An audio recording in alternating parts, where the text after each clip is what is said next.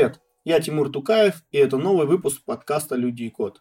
Мы разбираем интересные технологии и говорим о людях в IT. «Люди и код» – проект медиа программирования от Skillbox. Ссылки на медиа и наши соцсети вы найдете в описании. А сегодня мы поговорим о языке C++. Где его используют, почему вокруг него столько мемов, как он развивается и может ли его заменить модный Rust. А еще разберем, как разрабатывают компьютерное зрение, насколько оно связано с искусственным интеллектом, машинным обучением и какие вызовы стоят перед этой индустрией. Наш сегодняшний гость – Антон Соснин. Антон, привет! Расскажи, где работаешь, чем занимаешься, когда начал программировать, как вообще стартовал в IT? Да, привет, Тимур. Ну, собственно, сейчас я работаю в одной маленькой компании американской, в которой я конкретно пишу софт под одну железячку. Программистом я стал как-то по накатанной. Вот. С самого детства мне нравилась математика, и учиться я пошел тоже на прикладную математику. И, соответственно, там у нас было программирование всевозможное. Ну, попался C++ первым делом, да, ну, C, C++, какая-то такая смесь была, как-то явно не выделяли, что это C, это C++. Потому что главное это было что? Ну, там, э, какие-нибудь решатели запрограммировать, да, методы конечных элементов, а, собственно, то, что вот эта фича языка такого, здесь такого, ну, как бы никто особо и не выделял. Вот, вот вам указатели, вот вам new, пользуйтесь как-то вот так даже получилось, что я об умных указателях только слышал, но не пользовался на выходе из университета. Вот, хотя, казалось бы, да, уже был 2014 год. Попался там еще, конечно, Фортран и Пролог во время обучения, но по, не знаю, по, наверное, понятным причинам я их обошел, да, и мне вот попался C++, других языков не было. Как- как-то C++ ко мне, короче, пришел вот сам. А вообще, на каких еще языках, может быть, сейчас разрабатываешь или приходилось в коммерческой, или, может, для себя? Ну, я э, Hello World писал, как многие программисты, на разных языках, само собой, но по работе в основном у меня всегда был C++.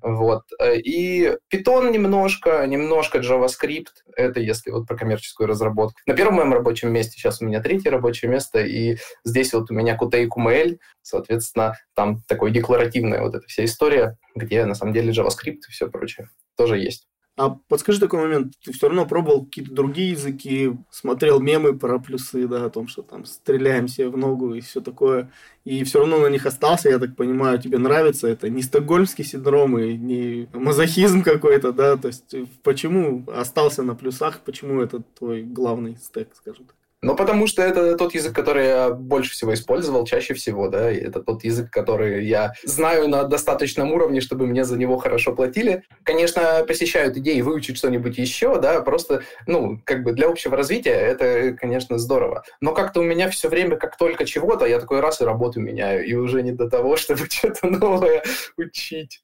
В общем, как-то так выходит. А вообще, что тебе самому в плюсах нравится и что там, не нравится? Может, какие-то там считаешь, что есть прям жесткие какие-то проблемы в дизайне языка или там в концепциях? Ну, вот C++ нужно в день по чайной ложке, да, то есть его нужно, когда изучаешь и используешь, строго понимать, чем ты сейчас занимаешься и пытаться не захватывать кучу всего. На самом деле язык очень комплексный, да, и еще он тянет за собой обратную совместимость обязательно, да, от которой отказываются очень редко, да, что либо, ну, деприкейт это, если это какие-то, ну, старые конструкции, да, или просто формы, то, ну, от них совершенно не отказываются, и они, соответственно, очень сильно влияют на современный дизайн языка, и, естественно, очень много он дает излишней свободы, и нужно себя вовремя бить по рукам, чтобы не брать всю ту свободу, которую он предполагает, потому что, ну, ты просто в ней запутаешься, да, очень много разных фич, которые еще пересекаются, вот, и они чисто, чисто синтаксически бывают очень похожи. Соответственно, вот, это очень большая сложность. Поэтому, ну, C++ нужно где-то для себя выделять ограничения какие-то, и в них действовать. Вот. Не пытаться использовать, наверное, большинство фич и помнить, что вот эта вот фича, да, она, конечно, прикольная, но, наверное, если ее в каком-то общем решении использовать, она может где-нибудь там э, под, подстрелить тебя да, на ровном месте. Недавно у нас вот в чатике э, канала IT Today как раз э, пришел, пришли мои бывшие коллеги, и, собственно, а вот если написать int, да, его не инициализировать. И потом в следующей строчке написать тот самый int равно и фигурные скобочки. Он будет нулем или не будет нулем. И э, вот пришел э, Дима Сверидкин, небезызвестный, да, собственно, э, по Твиттеру, и говорит, да нет, ну лучше так не писать, напиши просто ноль, но в скобочке вот здесь, если у инта, то будет ноль. Вот, потом коллега признался, что там вообще структура, которая в себе int содержит, и тогда вообще, ну то есть начинается уже очень сложно, потому что фигурные скобочки это э, всегда что-то разное в C++. Короче, как-то вот так вот вокруг да около я походил, обрисовал, что на самом деле это что-то что очень страшное и непонятное. Вот никогда не поймешь, какую конкретно фичу языка ты заиспользовал, как ее воспримет компилятор, потому что, ну, компилятор-то написан почти следуя спецификации языка, да, стандарту, а человек может чего-то забыть и рассчитывать, что здесь что-то другое, потому что, ну, визуальный образ для человека, мне кажется, вот здесь в первую очередь сыграет злую шутку с ним. А когда вот человек может сказать, что он знает C++, то есть, если, например, сравнивать с другими языками, да, ну, условно, там, питанист, э, ну, там, стал джуном, да, изучил, там, год прошел, например, он где-то там на медловские позиции может запрыгнуть, ну, теоретически. В C++ сколько вот этот путь занимает от человека начинающего до того, кого можно там, назвать медлом? Без вранья, скажем так. Ну, тут, наверное, э, немножко ортогональные вопросы. То есть, э, если человек middle, да, это кто? Это тот, кто может самостоятельно, наверное, уже как-то решать задачи, не особо там а, отвлекая ну, каких-то там старших членов команды, да, грубо говоря. Вот. Э, то есть даешь ему задачу, он ее наверняка сделает, да, там, ну, и, соответственно, поправит ошибки на ревью и собственно, по на каким-то напутствиям да, более старших товарищей, собственно, достигнет результата качественного. А с C++ вообще все не так просто, потому что, ну, вот э, можно какой-то, ну, базовый набор, да, человеку преподать э, C++, да, ну или самостоятельно, например, он выучит. Соответственно, он узнает там про умные указатели, узнает там про выделение памяти, узнает про стандартную библиотеку шаблонов, чего-нибудь, какие-нибудь алгоритмы, и в целом вот он может начать писать. Но дальше у нас начинается какое-нибудь метапрограммирование. Он может оттуда узнать, да, и вот дальше каждая вот это вот, на самом деле C++ еще чем сложно, что там несколько языков, потому что там есть у нас, значит, язык макросов, который еще с C идет, у нас есть, собственно, непосредственно OOP обычный C++, рантаймовый, а еще у нас time есть, значит, язык шаблонов, и, собственно, все они Тьюринг полные, да, на них можно полностью какую-то логику реализовать, и, соответственно, а вот их между собой еще нужно подружить, чтобы они еще и правильно компилировались, еще на разных, соответственно, платформах, да, потому что чаще всего, ну, случается так, что C++ вдруг кроссплатформенный же язык, давайте его возьмем. Вот хороший вариант. Вот, наверное, все-таки. Так вот, как понять, что человек выучил C++, да, ну, во-первых, не выучит никто, да, нужно э, для себя как понять, наверное, я могу сформулировать, надо походить по собеседованиям, да, поговорить с другими людьми, если ты находишь общий язык уже с людьми, которые, с которыми ты, ну, там, соискатель с ними на работу, да, какую-то деятельность, ну, соответственно, вот где-то себя можешь оценить, да, вот здесь я разбираюсь, а вот здесь где-то поплыл, вот как-то что-то подтягивать, но вот чтобы сказать, я полностью знаю C++, ну вот, наверное, нет. Надо знать то подмножество, которым ты пользуешься в своей работе, причем сейчас, потому что очень часто забываешь. Я вот, например, метапрограммированием не сказать, что часто занимаюсь, скорее часто не занимаюсь, и, соответственно, вот все время с Гуглом, да, все время подглядываю в референс. А вот можешь про вот эти, как ты сказал, три языка, да, внутри C++, чуть подробнее про каждый рассказать? Что это за язык шаблонов, что за язык макросов и что за язык ООП? Как э, вот, человеку, который считает, что C++ это единый язык, и еще там не подступал к нему особо, как вот понять, в чем отличие? А вот надо начать с самого простого, с обычного императивного C++, который очень похож на C.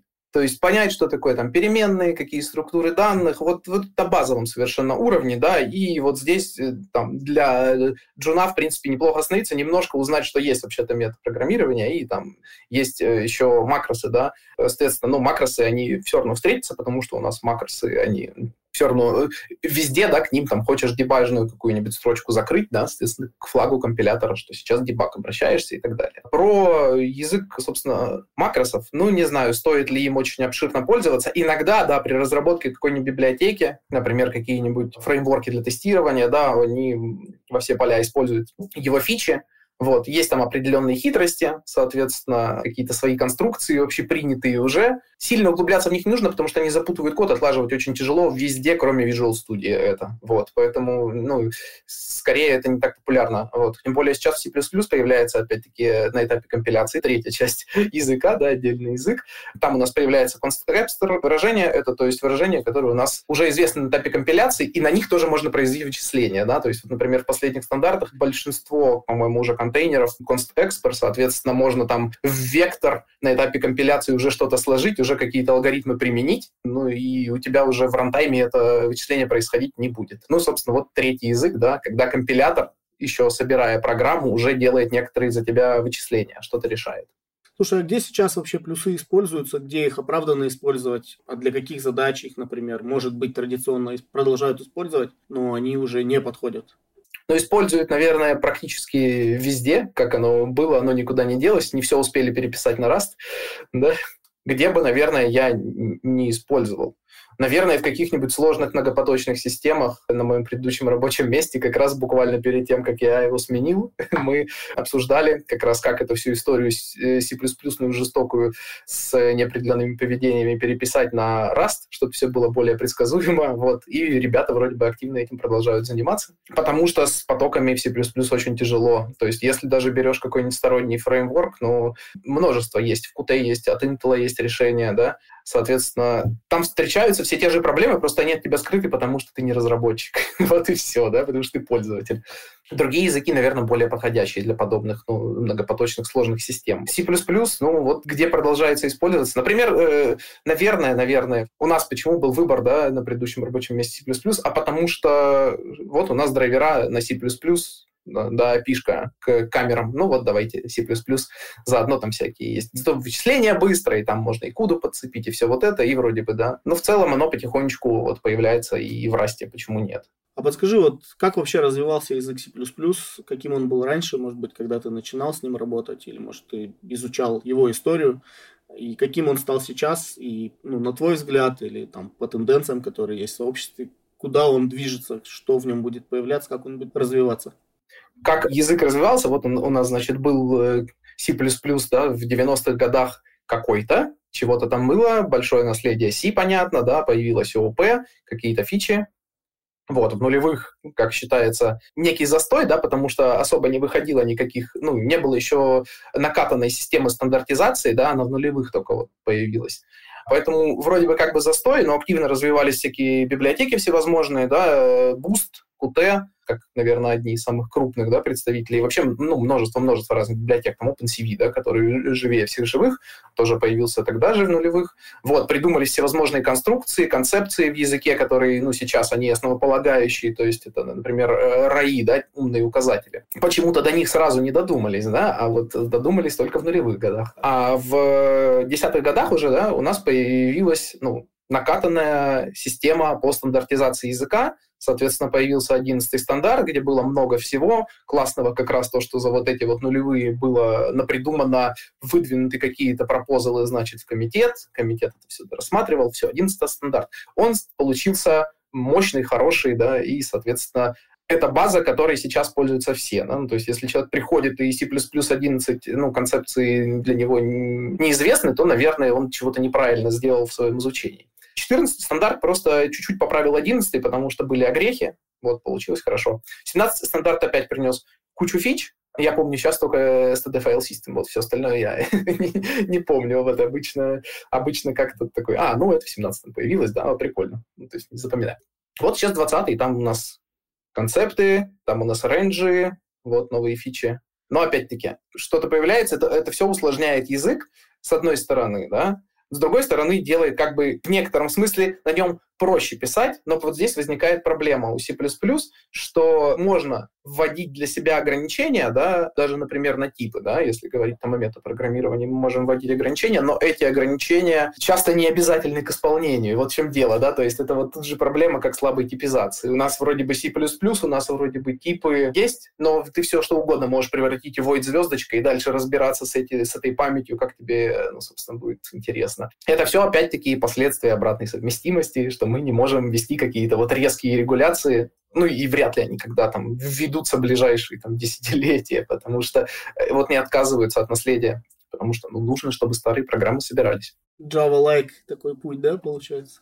Обратная совместимость, это все а как объяснить человеку, да, который знает буквы английского языка, но не понимает, ну, то есть ему кажется логичным, что C-Sharp, C++ и C это какие-то языки из одного семейства, что-то одинаковое. Типа C, ну, это какая-то базовая штука, потом его улучшили, сделали C++, А потом вообще Microsoft пришел, да, и там сделал какую-то си-решетку, в общем, свою. Что вообще такое, чем они отличаются? Ну, вот это стандартная эта история. Э, это как английское слово car и carpet, да, машина и ковер. Ну, ну, что-то общее между ними есть, но концепции совершенно разные. И вот, собственно, здесь надо также воспринимать просто и не пытаться, ну, надеяться, что что-то общее. Вот, потому что, например, когда меня спрашивали, как у тебя с C, например, на собеседовании, я говорю, C у меня плохо, потому что на C++ пишу. А там есть, ну, ряд фич, где уже язык языки разошлись, и, соответственно, совместимость C++ с этими фичами C, она не поддерживается. Э, ну, соответственно, все, языки совершенно разные, они пошли по, по, немножко в разные стороны. А такой момент э, C++ развивается, да, появляются новые стандарты. Есть ли то, что можно назвать синтаксическим сахаром? Есть ли прям какие-то прям супер крутые фичи, которым могут позавидовать другие языки? чтобы прям позавидовать, честно говоря, даже не знаю. Не знаю ни одного человека из другого языка программирования, который позавидовал бы разработчику на C++. То есть преференций никаких, к сожалению, нет, кроме стокгольмского синдрома. Вот. Ну вот у нас из синтаксического сахара, что вот прям вспоминается всегда любым разработчикам C++, это, конечно, лямбда-функции. Да? Синтаксический сахар, ну да, намного удобнее. Вот. Возникают ли проблемы? Ну, конечно, это же как бы функция, или что это? Это на самом деле объект, это же функтор, а если его пере, передавать куда-нибудь из std function, а если как указатель на функцию, что с этим будет? Ну, короче, вот тут вот начинаются вот эти вот нюансы. Опять-таки, C++ слишком много свободы, слишком много возможностей. Вот. А почему ядро Linux вот, делают на C, да, почему там Торвальдс не пускает туда C++, на твой, на твой взгляд, может быть? Какие объективные причины, может а вот я думаю, что из вот этих всех проблем, которые вот я озвучивал, да, и не хочется брать такой э, монструозный, сложный, опасный, да, во многом язык, в, ну, собственно, продукт, который на самом деле это довольно важный современно для человечества в целом. Вот. И сложно его тут не понять. То есть C получается в каком-то плане проще, чем плюс. Он намного проще, да, и, соответственно, это не значит, что на нем да, нельзя реализовать те же вещи, что на C++. Другое дело, что просто своими языковыми конструкциями и концепциями он сильно ограниченнее, сильно проще. То есть элементарно, если абстрактно, да, некто разработает свою железку, да, на какой-то своей воображаемой архитектуре, он может там сделать свой C, потому что это довольно просто. Это одна из стандартных, мне кажется, лабораторных работ для студентов, да, какое-то подмножество C языка реализовать, опять-таки. А, вот, поэтому, ну, то есть это не так сложно, чтобы там нужно было необходимо большое количество человека времени, чтобы вот что-то, да, небольшое, похожее на C организовать. Собственно, вот поэтому. А расскажи вот в экосистему C++, что входит, какие библиотеки, фреймворки, какой тулинг и так далее? Какой болезненный вопрос, да, что входит в экосистему. У C++ экосистемы как таковой нет, да? вот, э, то есть если мы берем какой-нибудь Rust или Go, то у нас есть замечательно сразу компилятор, который сразу автоматически все форматирует, который тебе пальцем покажет на ошибки и в расте, да, он еще тебе ссылку на документацию сразу в, в ошибках где-нибудь там выведет, да, в ворнингах. У тебя все будет, ну, как бы вот оно здесь, понятно и хорошо. Там же менеджер пакетов, да, у раста сразу идет, и, соответственно, у Go там тоже это все из-под капота, да, все есть. У C++ у нас есть компилятор, и все. Это как э, говорят, типа, что нужно, чтобы начать писать на C++, а ничего, да, у вас есть компилятор в операционной системе, все, вы можете писать на C++. Но вообще-то, как бы, современный программист, он привык достаточно сложные программные продукты, да, уже разрабатывать, соответственно, ему нужно больше помощников, вот. Поэтому компилятор, к сожалению, ну, это недостаточно. Хоть и, например, ну, ошибки компилятора к счастью, стали ну, более человечными. Да? Там, в Clang, в Visual Studio вообще все, по-моему, уже очень хорошо, хотя это компиляторы, которыми я меньше всего пользуюсь последние годы. А вот ну, в GCC меня иногда, наверное, потому что я им все-таки пользуюсь да, каждый день, вот, меня иногда смущает то, что происходит. Из тулинга у нас что? Нам нужно как-то организовывать свои проекты, поэтому мы взяли какой-то странный CMake. Ну, какой-то, другого нет, да? вот.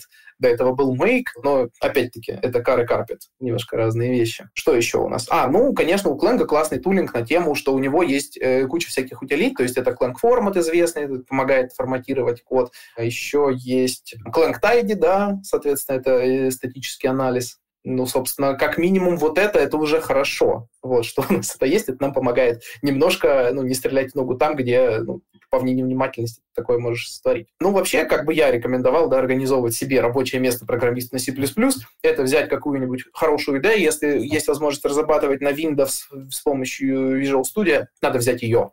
Вот, по-моему, потому что это ну, реально идеальная IDE, это которая платная имеется в виду? Uh, Visual Studio, да, она, она есть комьюнити, да, на работе, наверное, ее купят. А вот если для себя, то она комьюнити Edition, там, для всяких студентов, преподавателей, все это просто она бесплатная. Потому что там все, там есть профайлер, да, даже из коробки. Я когда разрабатывал под Windows, это просто шикарно.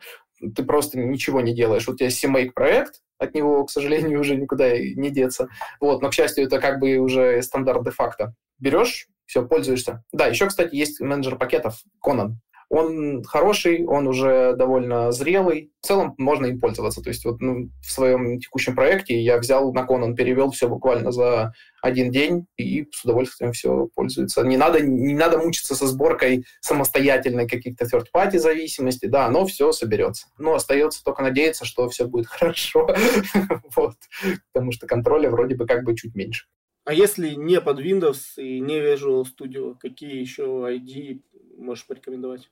Ну вот лично я последние года три пользуюсь VS кодом, да, как бы это вроде текстовый редактор, но из него можно сделать хорошую IDE для себя, то есть там есть куча расширений, ты можешь сделать под ней, ну и, и с помощью Visual Studio Code любую для себя IDE под любой, в принципе, язык.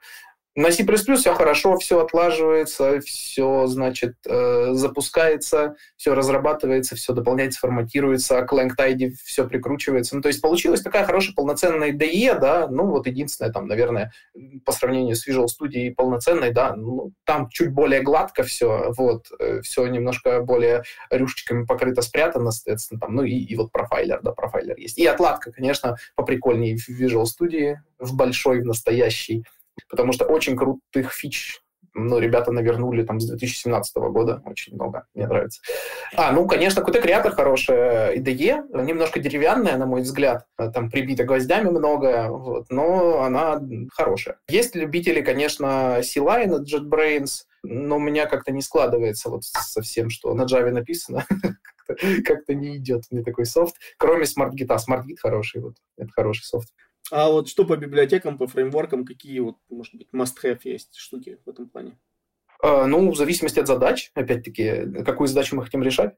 Какую? Да? Ну, вот у нас есть Qt для разработки UI, для кроссплатформенной разработки. Она же пытается эта библиотека, собственно, представляться как вы можете и веб на ней сделать, вы можете embedded на ней делать. Ну и в целом ну, звучит убедительно, да, но не знаю, веб я бы не стал, наверное, прям активно совать без большой необходимости. Веб имеется в виду бэкэнд на плюсах писать, да? Нет, это именно фронтенд, да, как UI. Они предоставляют WebAssembly, все дела можно засунуть. Почему? Почему бы нет, если это что-то совершенно небольшое? Ну, вот что-то большое, наверное, я бы не стал. Но это я просто опасаюсь. Вдруг есть, есть э, положительные примеры, да, было бы здорово, если бы кто-нибудь о них где-нибудь рассказал. А что у C++ с интероптом? Как дела обстоят? Как он стыкуется с другими языками? Как со всем остальным, все очень своеобразно, да, где-то между плохо и хорошо.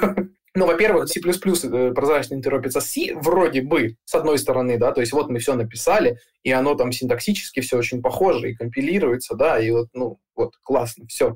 Библиотеку можно взять и подключить сразу там при определенных да, движениях там и в C, а потом, раз это C, значит, можно это там куда-нибудь в NDK в Java, да, подключать, значит, еще в другие языки, ну, то есть вот обертки там для питона, да, какие-то можно сделать, вот. Но это с одной стороны. Это вот на уровне того, что мы написали код. На деле у нас есть три разных э, главных да, компилятора, которые между собой совместимы никак практически. Да? Но вот Clang и GCC как-то, э, хотя, может быть, там какие-то гарантии, кстати, есть вот у Clang и GCC, что они там друг под друга подходят. С Visual Studio все, нет. То есть ты собираешь код в любом случае для определенной архитектуры, для определенной операционной системы, для определенного компилятора. И вот когда у тебя хоть одна из этих переменных меняется, у тебя все совершенно идет иначе. Кроме прочего, версии компилятора между собой еще тоже ломаются. То есть собрать там пятой версии, десятой версии, и все. Это уже две разные программы, несовместимые библиотеки, пересобирайте заново. Вот. Так что, с одной стороны, да, все очень классно, прикольно, можно написать, да. С другой стороны, все очень плохо, потому что зоопарк. А расскажи, какие компиляторы под C++ используются? Может, есть какие-то неизвестные коммерческие, например, штуки, ну, помимо там GCC и вот того, что ты перечислил уже? Не, ну вот у Intel, да, есть компилятор, которым очень хвастаются, он типа очень хороший. Ну, наверное, никогда не пользовался. Вот, я думаю, что у их клиенты довольны. Есть э, Embarcadero, да, это которые ребята делают Delphi, C++ Builder. Это вот из того, что я на память помню. И их, конечно, какой-то ряд, но все-таки самые популярные это у нас бесплатные, да, наши любимые GCC, Clang, вот. Ну, в MSVC тоже неплохой компилятор, популярный, вполне себе работающий, Microsoft. Вот про Rust, ну, про Rust разговора никак не избежать, если говорим про C++. Мне редко говорят, что это там классная замена C++, но насколько это реально так на практике, в каких задачах он может заменить плюсы, в каких нет, где он слаб, а, где он силен. Ну вот в целом, мне кажется, что э, не могу сказать, где слаб, где силен, да, потому что я на, на Расте не писал, я на Расте читал. И, соответственно, если можно взять язык, который использует более современные какие-то концепции, да, почему бы его и не взять? потому что он уже разработан со взглядом на ошибки прошлого, да, он не тянет за собой огромное легаси, много всяких разных плюсов, да. Соответственно, единственное, да, ограничение, что на Rust еще не все переведено, да, а то, что переведено, есть вопросы, насколько хорошо, да, то есть это не камень в огород, это про то, что просто время, да, не показало, проверка времени не прошла. Но многие ребята сейчас берут и что-то либо начинают делать на раз, чтобы внедрять свой проект, который изначально на C++. Вот, соответственно, ну, можно через C сделать такой же интероп, ну, то есть также передать какие-то данные из одного языка в другой и как-то их обрабатывать, почему бы нет. Поэтому если что-то проще написать на расте, пишите на расте, вот, и надежнее наверное, ну, много что на самом деле можно придумать, какие-нибудь. Э, систему компьютерного зрения ребята начали потихонечку на моем предыдущем рабочем месте переписывать, ну, на раз там, где можно, а там, где алгоритмы, там, ну, остается C++, потому что много библиотек, которые, собственно, ну, на Rust еще не скоро э, появятся. Или если появились, то, опять-таки, непонятно, насколько хорошо, насколько полноценно. А что вообще вот стоит читать по C++? Какие-то, может, книги, какие-то люди, да, известные из комьюнити, за которыми стоит следить? Вот ты бы что посоветовал? Кого и что? Ну вот лично я кого читаю. Я читаю Виктора Зверовича, это автор у нас э, формат лип. Вот, кстати, классное нововведение в языке, наконец-то. Очень много пропозалов на 23-й стандарт. Э, используют, отсылаются к формат-либу, да, и что-то, видимо, улучшают. Я читаю Николая Жусьютиса, я читаю Эрика Ниблера. Эрик Ниблер у нас это автор Ranges в 20-м да, стандарте. Николай Жусьютис — это автор многих хороших книг, докладов. Ну, наверное, наверное, это вот э, три основных, да, кого я читаю. Еще Тимур Домлер, если я не ошибаюсь тоже есть в Твиттере. Но ну, ну, уже, уже тяжело по именам, да. Вот, как-то, ну, вот основные три, э, кого я именно читаю, какие-то вот оттуда выскакивают лайки и так далее. То есть мне достаточно, вот, э, чтобы не перенасыщаться темой, но какой-то вот взгляд иметь. Если что-то про ресурсы какие-то, ну, вот даже тяжело. Обычно я делаю как? Я чего-то вдруг, ну, услышал, оно потихонечку начинает наслушиваться, что вот появляется что-то, какая-то фича, да, какое-то обсуждение, и тогда уже начинаешь гуглить, смотреть вдруг какой-то там, вот прям интересно посмотреть доклад, да, или там какая-нибудь статейка, может быть, есть. Вот. Но в целом это вот все обучение этой гонка, она не совсем понятна, ну, сильно ли так нужна, да, потому что, да, с одной стороны, нужно держать руку на пульсе и понятно, да, что с людьми, которые твои коллеги, да, по профессии, так или иначе, да, вы будете там друг с другом как-то общаться на собеседованиях, да, и с одной и с другой стороны, и нужно кругозор иметь, да, с другой стороны, за полтора часа собеседования, во-первых, все не обсудишь, да, а с другой стороны, э, далеко не все используется, ну, вот в конкретном месте, да, совершенно не будут использоваться все фичи языка. Поэтому вот тут уже, наверное, зависит от человека, насколько ему интересно глубоко знать язык или насколько ему сейчас важно понимать, что происходит вот в том подмножестве, которым он э, занимается. Вот. Ну и, соответственно, у нас есть что? CPP.con на YouTube, все бесплатно, со временем появляется. CPP Russia появляется не все, но появляется на YouTube. Попросите работодателя, вам и платят там, если вы хотите получить доступ к, к записи. Это тоже неплохо, можно что-нибудь смотреть. Вот таким образом надо держать, мне кажется, руку на пульсе. Вот если человек хочет вкатиться в программирование через C++ или с какого-то языка задумывается о том, чтобы пивотнуться в C++, ты бы какое ему наставление дал, да? Там, бегите, глупцы. Ну да, это примерно так и должно быть. Если уж сразу не получилось, да, ну как бы не судьба не привела, то, наверное, и не стоит. Есть намного более современные, вот, более, с другой стороны, опять-таки, простые, да, и э, более высокооплачиваемые, в конце концов, да, территории, да, вот, в нашей среде. Поэтому, наверное, наверное, вам не стоит этим заниматься. Оставьте работу для профессионалов. Тут все трюки выполнены с многочисленными тренировками. Но если прям очень хочется, то я такого человека не остановлю никаким напутствием, поэтому он найдет для себя путь. Ну а сам ты получаешь вообще удовольствие от э, программирования на C++? И вообще от программирования? Но вот от C++, когда как? Если ты для себя определил, что вот сейчас вот мы вот этим вот маленьким кусочком C++ будем решать задачу, решать задачу интересно, воевать с языком неинтересно. То есть вот эта вот история с тем, что у тебя ошибка компиляции ведет куда-нибудь, сейчас э, разработчики C++ xutil, да, файл какой-нибудь вспомнят, то есть у тебя вот эта вот пелена ошибок шаблонов куда-то уходит в стандартную библиотеку, а ошибка-то у тебя явно не в стандартной библиотеке, это ошибка у тебя в коде. Но скажите, пожалуйста, откуда этот стек развернулся, зачем вы мне его показываете, покажите место, с которого вот в моем коде конкретно началась эта история. Вот. Тогда было бы, да, наверное, попроще. Но вот воевать языком сложно. Да, иногда еще какую-нибудь конструкцию думаешь, что выдумал, а там, э, ну, типа, вот неопределенное поведение на определенное поведение. Ты понимаешь, что вот у меня все работает, но оно работает вот пока у меня компилятор, например, не обновится, да, или пока я вот под этой операционной системой компилирую, а у моего коллеги, который на macOS это соберет, уже все пойдет не так. Ну, соответственно, вот тут есть, конечно, нюансы, да, что от C++ мы страдаем, но не без удовольствия. А подскажи, какие парадигмы есть в C++? То есть, ну, ты говорил декларативная, ООП, да, то есть какие еще парадигмы?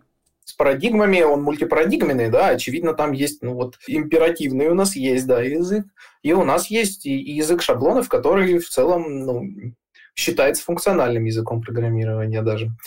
Ну и опять-таки, да, вот эта вот э, парадигма, это все-таки такая вещь довольно, мне кажется, в современных языках э, размытая, да, это очень здорово, что многие языки друг от друга всякое заимствуют. И э, ну, если бы не функциональные языки программирования, то лямбда-функции, где бы они сейчас были, да, вот в этих вот императивных языках, зачем они нужны, вы дураки там функции передавать.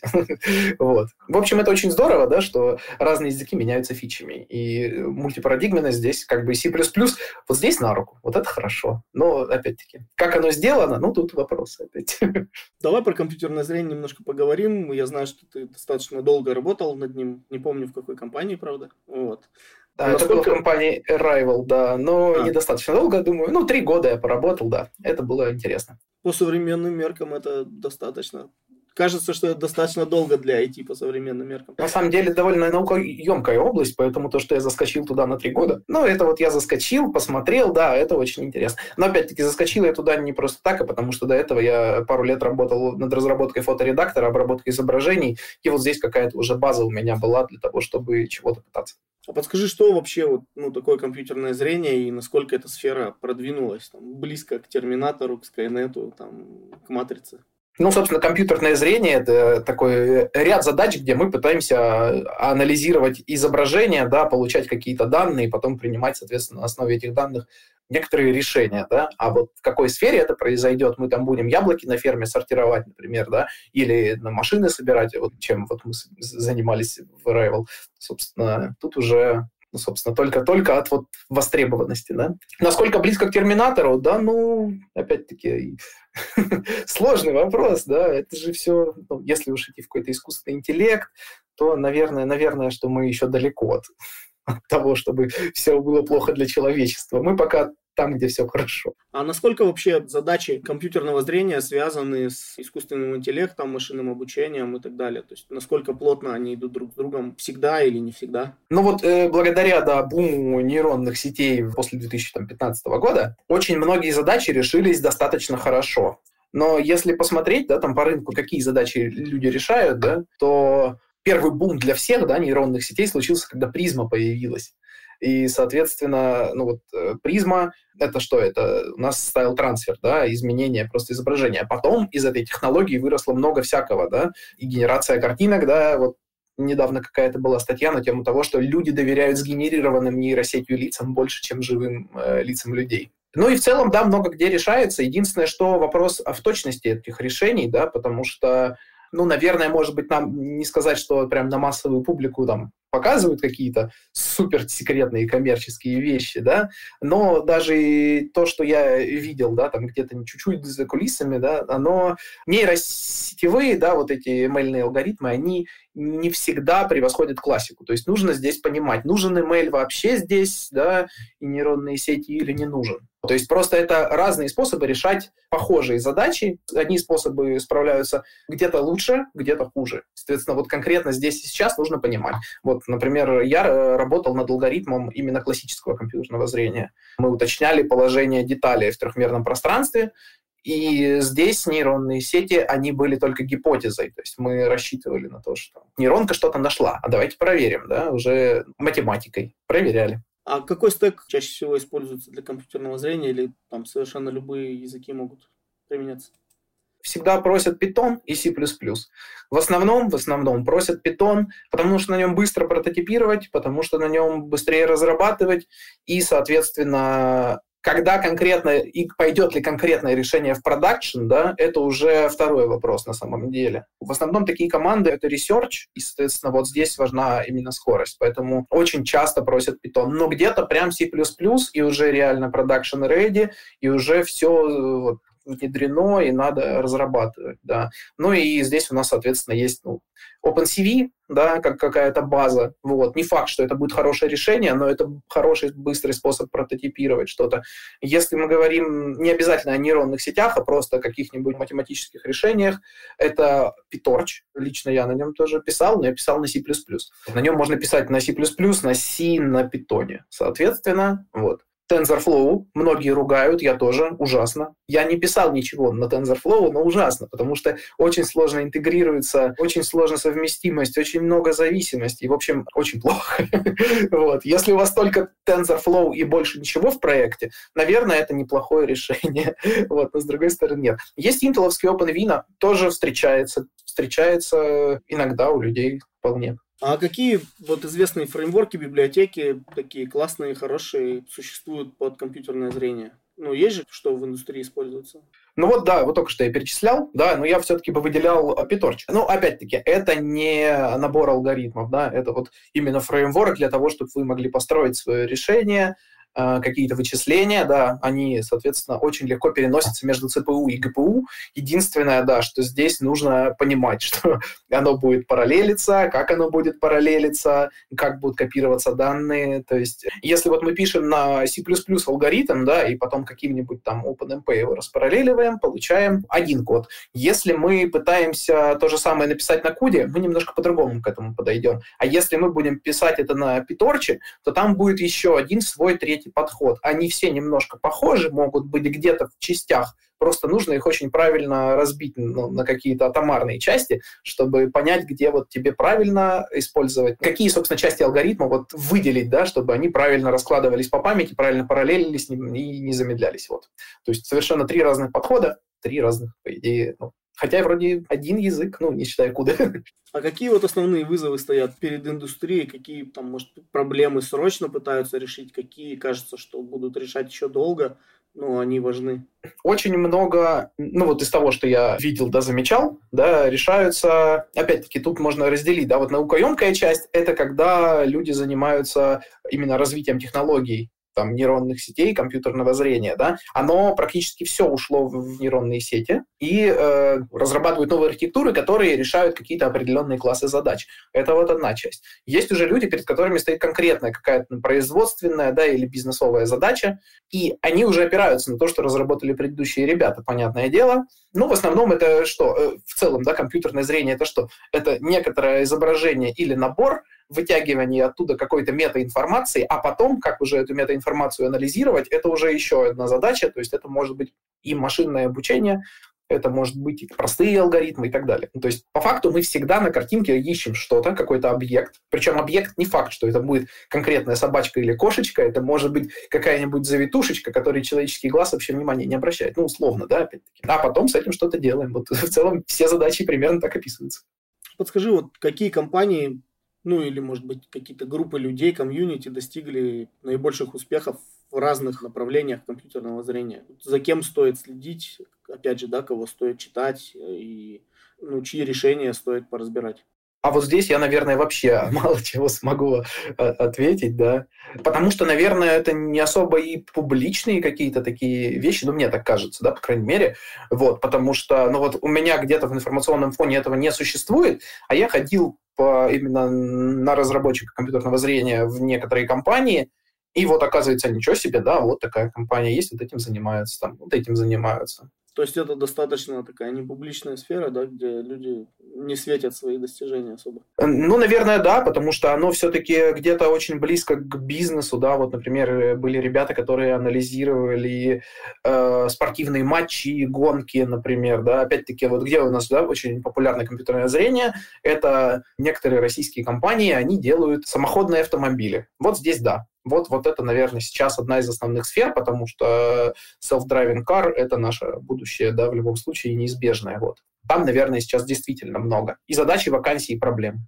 А есть ли какие-то, может быть, книги, ну, теоретические, да, основополагающие по там, алгоритмам, общим подходам к решению проблем компьютерного зрения или какие-то там супер-мега крутые статьи, ну, которые там, считается, что каждый, кто занимается компьютерным зрением, обязательно должен прочитать. Или такого нет в этой индустрии? А вот, наверное, есть да, но опять-таки, так как я в нее заскакивал и как-то входил сам, у меня это получалось так, что я, ну, что-то гуглил, какую-то читал документацию, иногда исходники OpenCV, например. Ну и, э, ну, вот есть просто ряд, ряд алгоритмов, на которые можно посмотреть, да, и изучить, как оно происходит, да, посмотреть, какие классические задачки, там, например, найти круг, ну, найти форму в целом некоторую, да, как это сделать, да. Начать, короче, с базовых алгоритмов компьютерного зрения, это просто про обработку изображений, вот. Когда у нас был большой интерес к этому во времена еще работы в фоторедакторе, вот один из коллег посоветовал Гонзалес «Цифровая обработка изображений». Вот. И там, ну, База, база есть хорошая. Как делать, что такое контраст, как его крутить, например, что такое яркость. Ну и вот, про, в принципе, про то, как устроены изображения, и что с ними можно делать, как их можно вытягивать, улучшать, как это еще, наверное, это было еще, по-моему, астрофизика какая-то в 70-х, 60-х годах, как вот это все начиналось, да, для чего все это было, потому что, ну, вот эти все радиотелескопы, они же захватывают не изображение, а просто какой-то сигнал, который вот как-то нужно понять, что на нем вообще. И, соответственно, его всяко разно пытались пытались искажать, крутить, чтобы ну, хоть какой-то анализ да, там, визуальный делать. Да? Ну, а дальше уже вот современную астрофизику, посмотрите, какие красивые картинки получаются. За 50 лет научились красивые картинки рисовать то, чего не видно. А самое главное, что они еще информативные для специалистов. Слушай, прикольно. Спасибо, что пришел. Было очень интересно поговорить про C++. Давно на него посматриваю, самому интересно его попробовать. Все-таки легендарный язык. Было интересно про компьютерное зрение узнать чуть больше, какие проблемы стоят перед индустрией. Спасибо, что пришел. Счастливо. Спасибо большое. Всем пока-пока. Подписывайтесь на IT Today. С вами был Тимур Тукаев. Слушайте наш подкаст на разных платформах, ставьте звездочки и оставляйте комментарии. Хорошей недели. Пока.